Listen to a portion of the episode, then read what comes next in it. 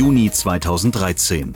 Das Hochwasser in Regensburg hat mit 6,82 Metern einen historischen Höchststand erreicht.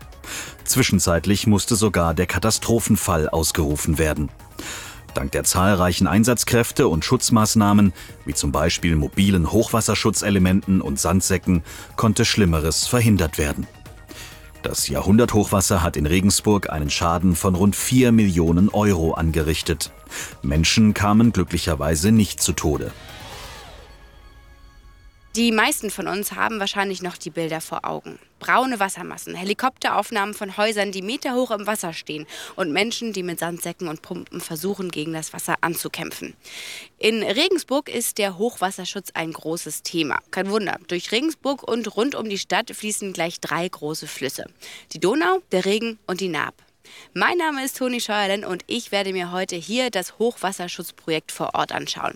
Eines der technisch anspruchsvollsten und größten laufenden Projekte dieser Art in ganz Bayern. Morgen beginnt heute. Der Umwelt- und Verbraucher-Podcast.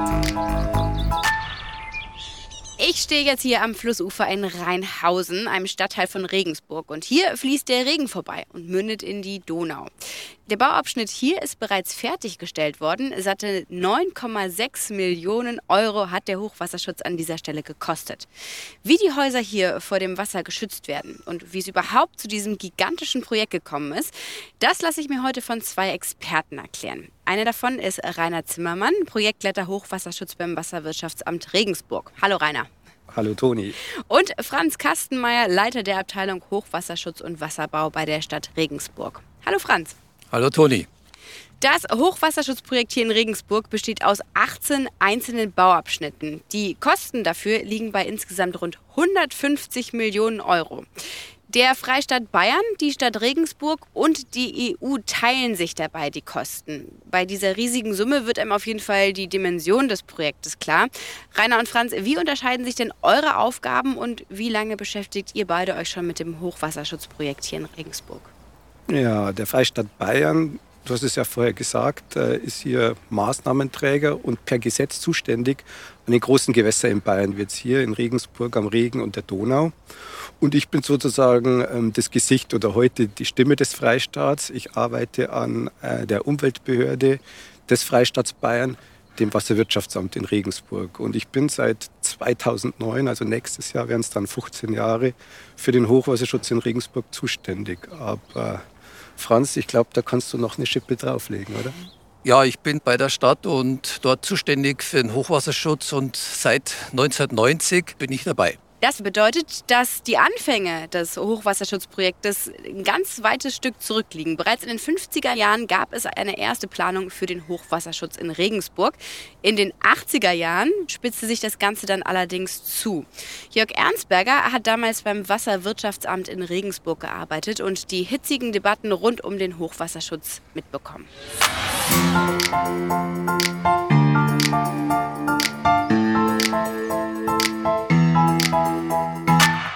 Ernstberger, jetzt ist es ja nicht äh, so was Neues, das äh, Hochwasser in Regensburg. Es äh, gab es immer mal wieder, auch in Extremen. Und es gab auch Versuche, Hochwasserschutzprojekte für Regensburg umzusetzen. Was ist aus denen geworden? Ja, die sind aus heutiger Sicht, muss man fast sagen, zum Glück den Bach hinuntergeschwommen, weil sie äh, zumindest die ersten sehr stark in das Stadtgebiet, ein, also in das Stadtbild eingegriffen hätten. Und da hat dann die Bevölkerung sich dagegen zur Wehr gesetzt? Ja, da gab es einen Slogan, lieber einmal nass als tausend Jahre eingemauert. Der Grund war, dass man in Stadt am Hof begonnen hat und dort relativ hohe Mauern gebraucht hätte.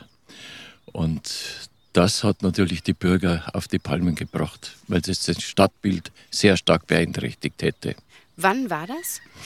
Ich sage es jetzt mal von hinten rein, es hat geendet 1987, aber begonnen hat es ja schon 20, 25 Jahre vorher. Aber nur ein Jahr später wurde Regensburg dann von einem schweren Hochwasser getroffen. Ja, das war das Hochwasser 88. Der Stadtratsbeschluss nicht zu bauen, der kam im November 87 und im März 88 kam das Hochwasser. Es war ein relativ großes, seit 1892 äh, das höchste bis dahin und kam für die Bürger schon überraschend, obwohl sie gewarnt waren. Ja, das hat rund um Regensburg erhebliche Schäden gehabt. Die Angaben beliefen sich ungefähr auf 10 Millionen D-Mark damals noch. Das war ungefähr der gleiche Wert, den der Hochwasserschutz für Stadt am Hof gekostet hätte. Das heißt, man kann sagen, es hat die ganze Zeit gebraucht, um ein sinnvolles Hochwasserschutzprojekt hier zu etablieren. Ja, das ging allerdings nicht auf einen Schlag nach dem Hochwasser 88, sondern es hat einige Jahre, so fünf, sechs, sieben Jahre gedauert, bis das in den Köpfen drin war, dass man sowas wirklich braucht. Dass man also auch einen technischen Hochwasserschutz braucht, nicht nur in den Oberläufen Retentionsräume zu schaffen, sondern dass es ein ganzes Bündel von Maßnahmen ist. Bei der Vorgeschichte wird auf jeden Fall deutlich, wie wichtig es ist, die Menschen bei so einem Projekt mit einzubinden. Wie genau sieht das aus, der Einbezug von den Menschen, die hier leben? Die Bürger mitzunehmen, ist das Wesentliche bei so einem Projekt und ihnen genau die Angst zu nehmen, die sie haben vor Neuerungen, die sie nicht kennen. Und da ist es besonders wichtig, sie frühzeitig mit einzubeziehen, sodass sie das Gefühl haben, sie sind Teil der Planung nur, wenn man ehrlich ist, wenn man sie frühzeitig einbezieht, kann man es ja auch mitplanen lassen. Weil wenn man zu spät kommt, ist man meistens schon so festgelegt, dass man dann nicht mehr so flexibel ist. Und genau das ist hier auch passiert, an der Stelle, wo wir hier stehen, in dem grünen Zimmer. Bevor wir gleich erklären, was das grüne Zimmer genau ist, ein kleiner Spoiler, wir stehen hier trotzdem noch draußen. Vielleicht noch eine kleine Frage, wie kann man sich das denn vorstellen, diesen Einbezug der Bürgerinnen und Bürger? Und was sind die Wünsche die Sie herangetragen haben? Also das geht schon ganz früh los, nämlich eigentlich bevor man das Projekt richtig startet, muss man sich erst einmal kennenlernen, würde ich sagen. Die Bürger haben gewisse Erwartungen an ein Projekt und auch gewisse Forderungen und Einstellungen. Und man muss von Haus aus mal klären, um so eine Basis zu schaffen, dass man sagt, man geht vertrauensvoll und ehrlich miteinander um und offen. Was kann man berücksichtigen und wo sind Grenzen gesetzt, was man berücksichtigen kann. Wir als Freistaat Bayern zum Beispiel sind verpflichtet, vor einem hundertjährigen Hochwasser zu schützen. Wir können nicht verhandeln und sagen, hm, die Mauer wird uns reichen für ein 50-jähriges Hochwasser. Dann müssen wir von Haus aus sagen, nein, das ist keine Diskussionsgrundlage. Und dann gibt es aber andere Punkte, über die kann man gut reden.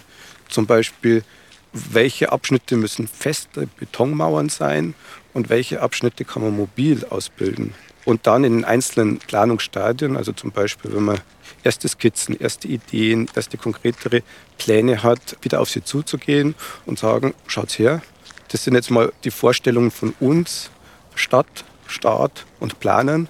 Was meint ihr denn dazu? Als positives Ergebnis der Bürgerbeteiligung können wir auch festhalten, dass es dazu führt, dass die Bürger, wenn man es ihnen gut genug erklärt, auch Dinge akzeptieren, gegen die sie vorher vielleicht gekämpft hätten. Und ein sehr gutes Beispiel hier an dem grünen Zimmer ist, dass wir einen Kompromiss insofern erzielt haben, dass wir sagen, wir schaffen einen größeren Raum für die Bürger, aber dafür erkennen sie die Notwendigkeit an, dass wir eine entsprechend hohe Mauer brauchen, um nicht zu viele mobile Elemente aufstellen zu müssen.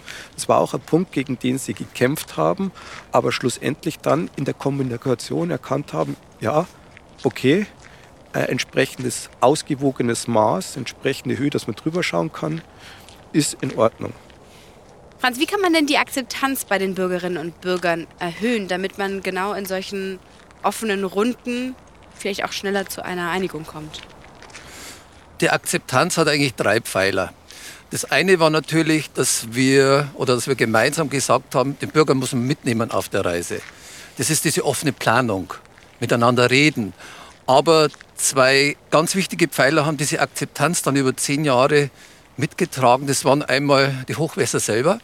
Also 88 war dann der erste Schlag.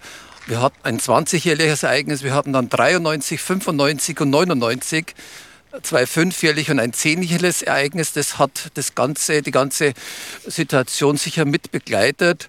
Äh, und zum anderen haben wir noch, bevor wir die offene Planung dann in den Wettbewerb münden haben lassen, auf Wunsch der Bürger einen städtischen Grundschutz geplant. Und ich glaube, das ist der, der eigentliche Zauberstab. Das heißt, der Freistaat konnte dann in Ruhe über zehn Jahre lang das Ganze ohne Druck, ohne Angst vor kleinen und mittleren Hochwässer planen, weil wir als Stadt im Prinzip die letzten 20 Jahre alle kleinen und mittleren Hochwässer abgewehrt haben. Jetzt haben wir gerade schon vom grünen Zimmer gehört. Jetzt wollen wir uns das mal genauer anschauen. Wir stehen jetzt hier im Abschnitt D Rheinhausen und hier wurde einiges in Sachen Hochwasserschutz umgesetzt. Wir stehen hier gerade auf einem Spazier- und Fahrradweg. Ähm, dann sieht man hier zu Rechten eine grüne Fläche, an der man sich ausruhen kann. Da sind gemütliche ja, Sitze eingelassen. Man kann hier auf der Mauer auch sich hinsetzen. Und auf der linken Seite haben wir ja sowas wie einen kleinen Strand, würde ich sagen, oder? Genau, das sind gezielt geschaffene Flächen für den Bürger, für den Anlieger, für alle Regensburger mit der Einladung, den Fluss, den Regen wieder neu zu erleben. Ganz anders, wie es früher war. Das kann man sich jetzt gar nicht mehr vorstellen. Da war es eine steile Uferböschung, war zwar auch ein Weg, aber ganz gerade.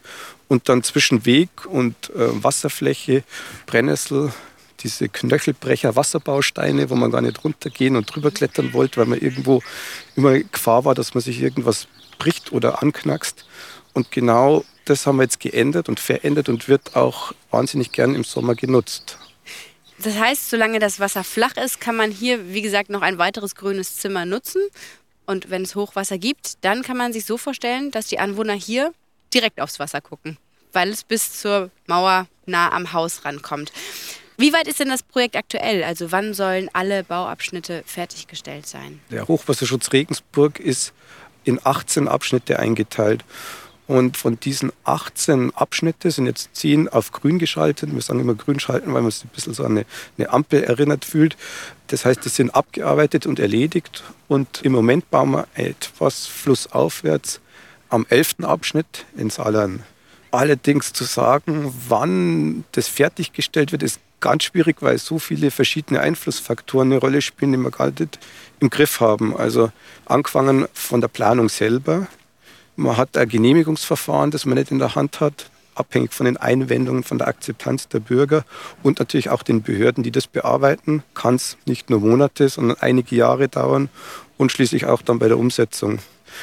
Was ich immer sage, selbst bei noch so guter Beteiligung der Bürger wird es immer noch ein paar wenige geben, die überbleiben und die aus welchen Gründen auch immer was gegen das Projekt haben und im Zweifelsfall Beschwerden einlegen und vor Gericht auch klagen.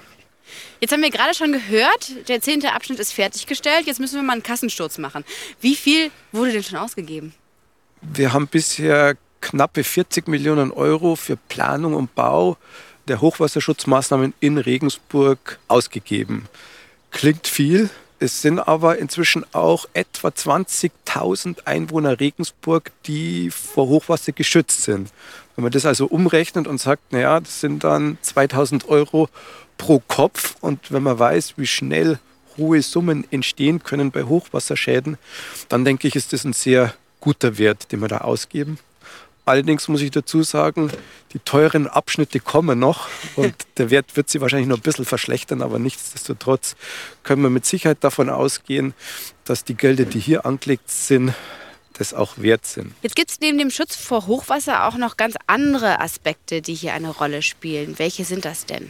Zum einen alles, was in der Nähe des Gewässers ist, einfach erlebbarer zu machen. Also dass man sagt, man kann gut spazieren gehen, hat einen Balkon wie hier, wo man auf den Regen schauen kann, über die Mauer drüber, am Gewässer selber sein kann, egal ob Winter oder Sommer, aber auch für die Natur einen entsprechenden Raum. Also in Rheinhausen sieht man ja gut schwimmen die Enten in einem Bereich, den man mit Schilf hat bewachsen lassen und dann wieder einen Abschnitt trennt, der als Ufer angelegt ist. Also drei Säulen, Hochwasserschutz, der Mensch, und Natur. Ja, ich glaube, das Erfolgsrezept des städtischen Hochwasserschutzes, städtisch-staatlichen Hochwasserschutzes ist eben, dass man von dem rein technischen Hochwasserschutz, der ja abgelehnt worden ist, von den Bürgern weggegangen ist, zu diesem interdisziplinären. Also sprich städtebauliche Aufwertung, dann landschafts- und flussplanerisch und die Sozialfunktion ist einbezogen. Das, glaube ich, ist das Erfolgsrezept. Der rein technische Aspekt hätte nach wie vor keine Chance in Regensburg. Jetzt haben wir natürlich schon viel über die Maßnahmen gesprochen. Jetzt wollen wir natürlich noch wissen, was passiert im Ernstfall. Was würde jetzt hier passieren, wenn morgen Hochwasser ist. Ja, also wir übergeben die einzelnen Maßnahmen, wenn sie fertiggestellt sind, per Bau- und Unterhaltungsvereinbarung an die Stadt Regensburg, die sich verpflichtet, diese Maßnahmen 100 Jahre zum Schutz ihrer Bürger zu betreiben. Und was da genau abläuft, erzählt der Franz. Es ist so, wir haben am Computer mal alle Hochwasserkombinationen, die die Donau und der Regen hervorbringen können, schon mal gerechnet. Bis zum 100-jährlichen. Und es gibt den sogenannten Hochwassernachrichtendienst, den wir ständig beobachten. Wir bekommen sogenannte Hochwasservorhersagetrends und die werten wir dann aus. Wir haben derzeit ungefähr 150 Mitarbeiter aus den städtischen Bauhöfen dazu ausgebildet und bereit gehalten, um diese über 3000 Quadratmeter mobile Elemente aufzustellen. Jetzt habe ich mir die ganze Zeit die Frage gestellt, mobiles Element gegen Hochwasser, wie wird das denn wohl aussehen? Bis wir jetzt hier gerade davor stehen. Man kann sich das eigentlich vorstellen wie ein Garagentor, was nochmal auf eine Mauer draufgesetzt wird. Das ist ja wirklich irre. Also wir stehen jetzt hier gerade an der Hochwassermauer und obendrauf, na, wie, wie groß wird das wohl sein? Zwei, drei Meter? 2,50. 2,50 breit, nicht schlecht. Und ähm, ja, ein Metall Kasten. Der, wenn ich mir das richtig angucke, ist der ausrollbar? Nein, vielleicht ähm, können das die Profis mal erklären. Gut, ja. Also wir stehen hier vor der Mauer, die eine Höhe hat, über die man sehr schön drüber schauen kann, sogar die Arme aufstützen, um den Regen zu erleben. Und alles, was über diese Höhe drüber geht, wird über dieses mobile System dann abgedeckt. Und es besteht, Toni, wie du gesagt hast, aus äh, diesem Garagentor. Äh, wir Fachleute sagen, das sind zwei Stützen, die auf Ankerplatten verschraubt werden, damit der Wasserdruck sie nicht umdrücken kann. Und die haben U-förmige Aussparungen. Ja. Und in diese Aussparungen werden dann Alu-Balken eingelegt, ganz unten mit dieser dicken schwarzen Gummilippe, ja. damit die dicht gepresst wird auf die Mauer und das Wasser nicht durchdrücken kann. Und dann so viele Dammbalken, wie man braucht, um die entsprechende Höhe, dieses 100-jährliche Hochwasser abzudecken und unseren Freibad, den wir vorher geklärt haben. Und ganz oben sind Verpressschlitten, die diese Balken dann nach unten pressen, damit sie auch stabil halten. Hier vor uns steht jetzt ein 2,50 Meter breiter. Das kann man sich wahrscheinlich wie so ein Baukasten vorstellen, oder? Dass man hier einmal die gesamte Mauer damit voll macht. Genau, also wir haben in Containern das ganze System gelagert, die Stahlstützen und die Aluminiumtafeln. Jetzt geht es hier um logistische Leistungsfähigkeit. Also da gibt es diese Schlagzahl, dass viereinhalb Quadratmeter pro Stunde ein Mitarbeiter aufsteigen kann. Das heißt, für diese 3000 Quadratmeter brauchen wir ungefähr fünf, sechs Stunden. Mhm. Und insofern brauchen wir einen starken Vorlauf. Gibt es so richtige Trainingseinheiten, dass man natürlich, wenn die Zeit knapp wird, möglichst schnell hier so eine Mauer vollbaut? Ja, also das ist sogar fest vorgeschrieben. Für den Bau der Hochwasserschutzmaßnahme braucht man ja eine Genehmigung, den sogenannten Planfeststellungsbescheid. Und dort wird als Auflage für uns, und diese Auflage geben wir an die Stadt dann weiter, festgehalten, dass diese Abschnitte regelmäßig zu Trainingszwecken dann aufgebaut werden müssen. Und dann steht da jemand mit der Stoppuhr daneben? Ja, wir haben alle drei Jahre im Planfeststellungsbeschluss stehen, dass wir das Ding aufbauen und da stehen wir tatsächlich mit der Stoppuhr da. Wie lange brauchen wir? Was für neue Probleme tauchen auf? Und in der Summe müssen wir dann das betrachten. Ortswechsel. Wir befinden uns nicht mehr in Abschnitt D in Rheinhausen, sondern direkt neben der Steinernen Brücke. Hinter uns befindet sich die historische Wurstkuchel, eine kleine Wurstbraterei, die hier schon seit über 500 Jahren steht. Und vor uns sehen wir einen Arm der Donau, die hier lang fließt und gegenüber die malerischen Ansichten des Mühlenviertels auf dem unteren Wörth, dem Abschnitt H des Hochwasserschutzes Regensburg. Dieser Abschnitt hier, der befindet sich noch in der Planung. Welche Schutzmaßnahmen sollen denn hier gebaut werden? Am unteren Wörth stehen wir vor einer besonderen Herausforderung, was den Hochwasserschutz angeht, weil der untere Wörth eine von drei Donauinseln ist, mitten in der Altstadt von Regensburg, mitten im Weltkulturerbe. Und da kommt natürlich dieser Wunsch, einen Hochwasserschutz möglichst unsichtbar umzusetzen, besonders zum Tragen.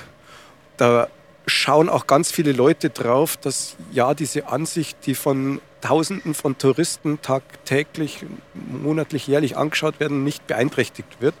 Und ähm, da ist ein wesentlicher Bestandteil, dass man den Hochwasserschutz zum einen Gebäude integriert plant, das heißt die Außenfassaden dieser denkmalgeschützten Häuser, des ganzen Ensembles werden Teil des Hochwasserschutzes einerseits und zum anderen kommen dann die mobilen Elemente auf einer größeren Strecke zum Einsatz mit natürlich den Risiken, die wir vorher schon angesprochen haben, Vorlauf, Aufbau, die Gefahr, dass irgendwas äh, Schiff, Amprall, Treibholz diesen Schutz zerstören könnte, wenn er steht, weil er doch sehr viel empfindlicher und vulnerabler ist gegen solche Schäden und Gefahren.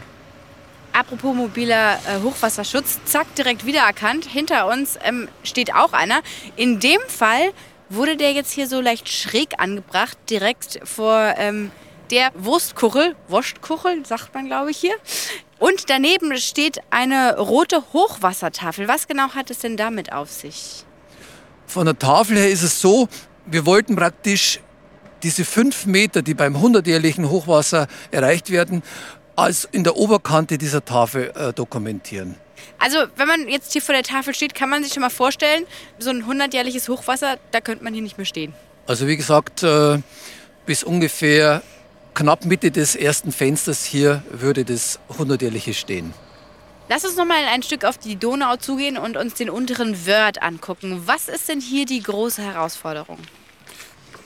Der untere Wörth als eine der drei Inseln wird ja bei Hochwasser umgeben von Wasser.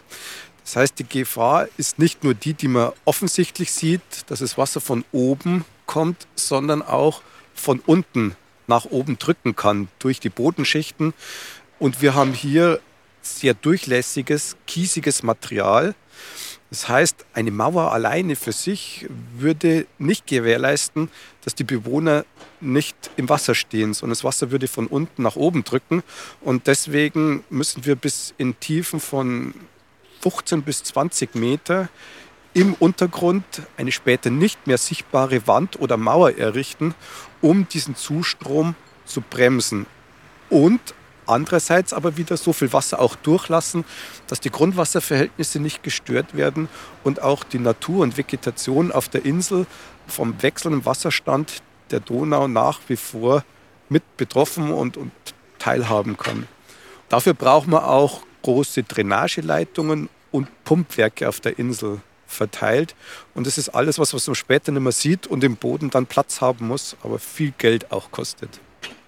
Und wir drehen der Donau nochmal den Rücken zu und gehen auf die Wurstkuchel zu.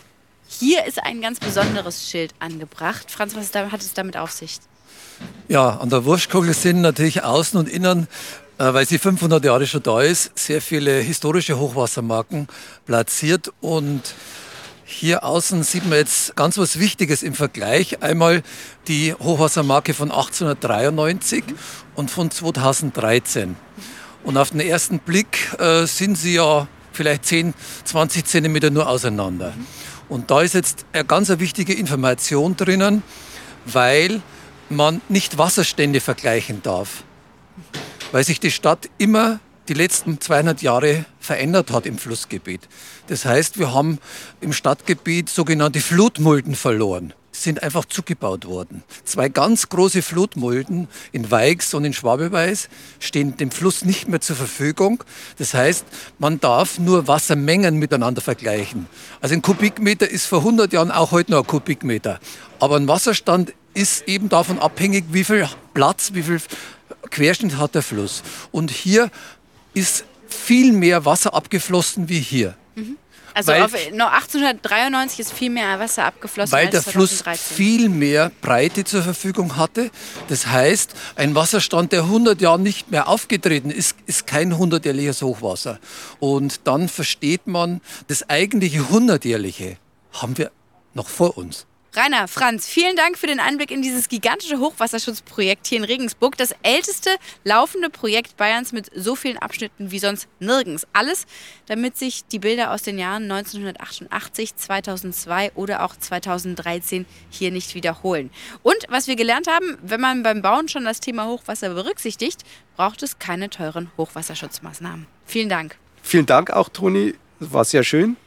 Und bei der Gelegenheit habe ich noch einen Hinweis für alle die, die sich ein bisschen intensiver über unseren Hochwasserschutz informieren wollen. Wir haben nämlich eine gemeinsame Homepage, die Stadt Regensburg und der Freistaat Bayern, nämlich www.hochwasserschutz-regensburg.de.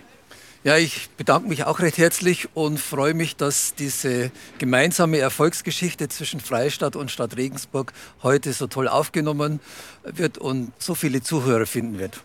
Auf jeden Fall. Die nächste Folge von Morgen beginnt heute gibt es dann wie gewohnt in zwei Wochen. Und damit ihr keine Folge verpasst, abonniert uns gerne und schaut für mehr Infos auch gerne in den Shownotes vorbei oder auf podcast.bayern.de. Bis zum nächsten Mal. Morgen beginnt heute. Der Umwelt- und Verbraucher-Podcast.